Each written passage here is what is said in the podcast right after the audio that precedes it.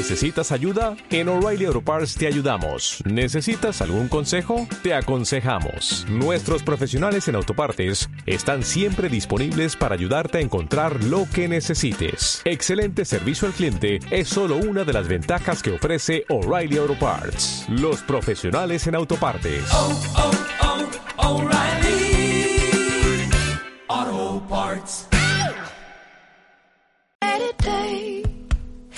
I just wanna be okay, be okay, be okay. I just wanna be okay today. I just wanna feel the day, feel the day, feel the day. I just wanna feel something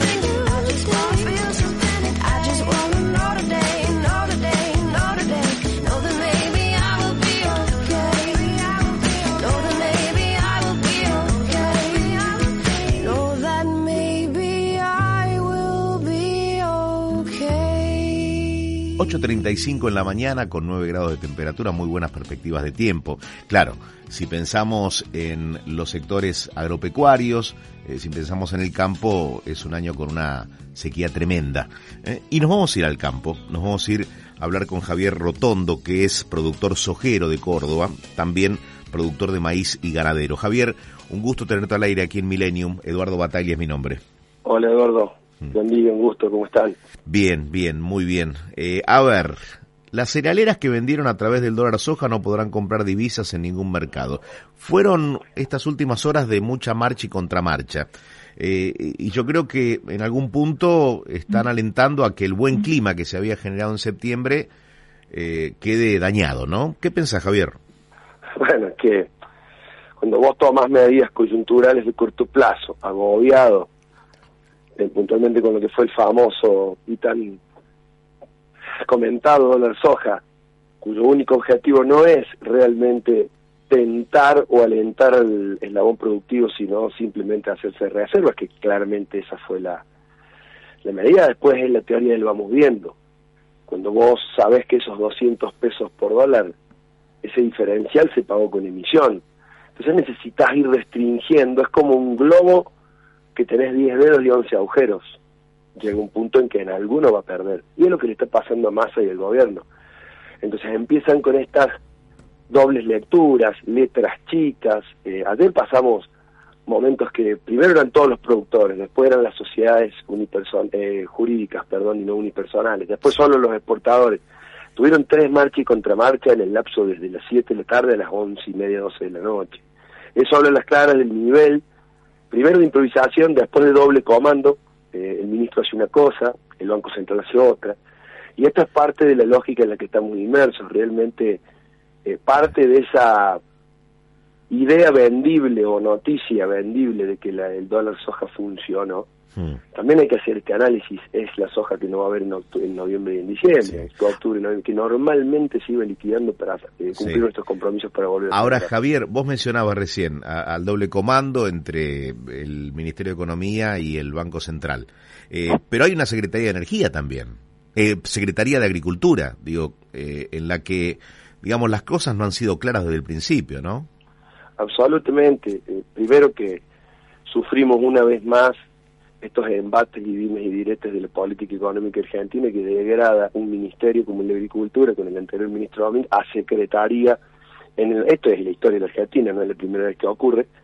Habla a las claras de que nuestra actividad es blanco directo de la política cambiaria, económica, fiscal y de corto plazo de cualquier cartera de Hacienda que ejerza el Ejecutivo del país está desdibujado. El secretario tuvo que salir a decir y a contradecir, o sea, es increíble, porque imagínate vos cómo podés planificar una inversión, cómo podés planificar un ciclo productivo como el nuestro que comienza con la campaña de cereales y oleaginosas, o sea, la campaña gruesa en breve ya está comenzando, la niña no nos está dejando, y, y tenemos estos barquinazos, por lo tanto, el secretario Bailo es un secretario realmente testimonial. Es muy fuerte lo que estás diciendo. Javier, eh, la última. Eh, con, con estas marchas y contramarchas, con esta nueva medida del gobierno, ¿va a liquidar al mismo ritmo o, o van a esperar? Eh, lo que pasa es, bueno, eh, eh, para que la gente común entienda, eh, la soja de que se liquidó estos 3.800 millones de dólares que van ahora liquidados en el mes de septiembre con bombos y platillos. El mejor Gran mes, el mejor mes en ocho años. Claro, pero también hay que contextualizar que parte de esa soja, que fue la que se liquidó los primeros tres días, en donde obtuvieron casi 1.500 millones de dólares, que la gente haga una ecuación sencilla de la soja que estaba en manos de los exportadores, que son quienes eh, dieron su aval para este tipo de medidas. Gran parte del físico del grano ya estaba copiado en los exportadores y aceiteros. Por lo tanto, también hay que decir esto, ¿no? Se hace ver como que fue una gran medida para el productor. Y el productor con este nivel de incertidumbre, que no saber qué va a pasar, no tenemos cubiertas.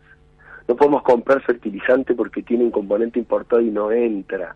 No tenemos filtros para reparar nuestros tractores. No tenemos insumos porque tienen este cepo de importación. El productor va, eh, ve en las hojas su moneda de cambio para comprar repuestos, comprar fertilizante, reparar la máquina, eh, pagar eh, los arrendamientos. Gran parte de la Argentina y, y- se mueve con campos arrendados. La agricultura la hacemos productores en campos de terceros que no trabajan su tierra. Mm, Y eso desbarajustó, este dólar soja, desbarajustó todo lo otro. mm. También no se habla nada del daño que generaron para la ganadería de, de cerdos, para la ganadería aviar, para la ganadería bovina con los subproductos de soja, harinas, pellets, que se usan para la alimentación animal y que van a repercutir en breve en las góndolas. Por lo tanto, vuelvo a decirte, la absoluta improvisación y él va moviendo en su máxima expresión. El productor va a ir eh, indudablemente que captando este precio diferencial y de hecho lo ha hecho. Pero ¿qué van a hacer cuando no les alcance más en el mes de noviembre? ¿Van a hacer un hot sale de maíz, un dólar maíz?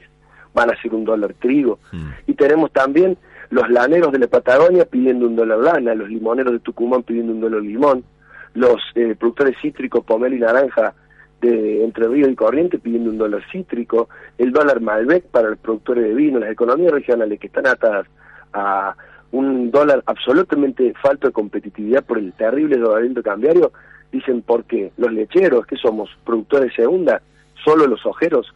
Entonces Mm. está claro que la, el único objetivo era captar eh, parte de Sí. ese resguardo de valor que tiene el productor en grano. El resto de las producciones iba moviendo. Vos sabés, Javier, que acabas de decir algo que hace aproximadamente un mes eh, o 20 días eh, nos lo planteaba aquí en Millennium eh, uno de los integrantes de la mesa de enlace. Dice, bueno, claro, eh, la medida es para la soja y el resto, el resto la ve pasar. Absolutamente de acuerdo. El Es resto la ve pasar. ¿Mm? Es así, es realmente así, y de Bien. hecho está pasando. Al contrario, con serios perjuicios. Vuelvo a decirte, estos sectores, eh, bueno, te olvides que Argentina, el 60% de la carne que consume el argentino produce, eh, se produce en sistemas de feedlot, o en guardias a corral, Bien. cuyo insumo directo es el pellet de soja. Pegó directamente, directamente. Otra cosa, los biocombustibles. Hablamos tanto de la necesidad de cortar eh, el diésel, el gasoil, con el faltante de gasoil que hubo también por el problema del dólar, con bio eh, diésel de soja. El aceite aumentó un 40% porque aumentó el poroto. Están destruyendo el negocio de los biocombustibles también, que se genera sustentabilidad, menor emisión. Bien. La improvisación es su máxima expresión, perdón por la extensa. Javier, muchísimas gracias por hablar con nosotros. ¿eh? Por favor, un gusto y a disposición. Muchas gracias. Javier Rotondo, de Córdoba, productor sojero, también productor de maíz y ganadero, dirigente de la Sociedad Rural de Río Cuarto. Si es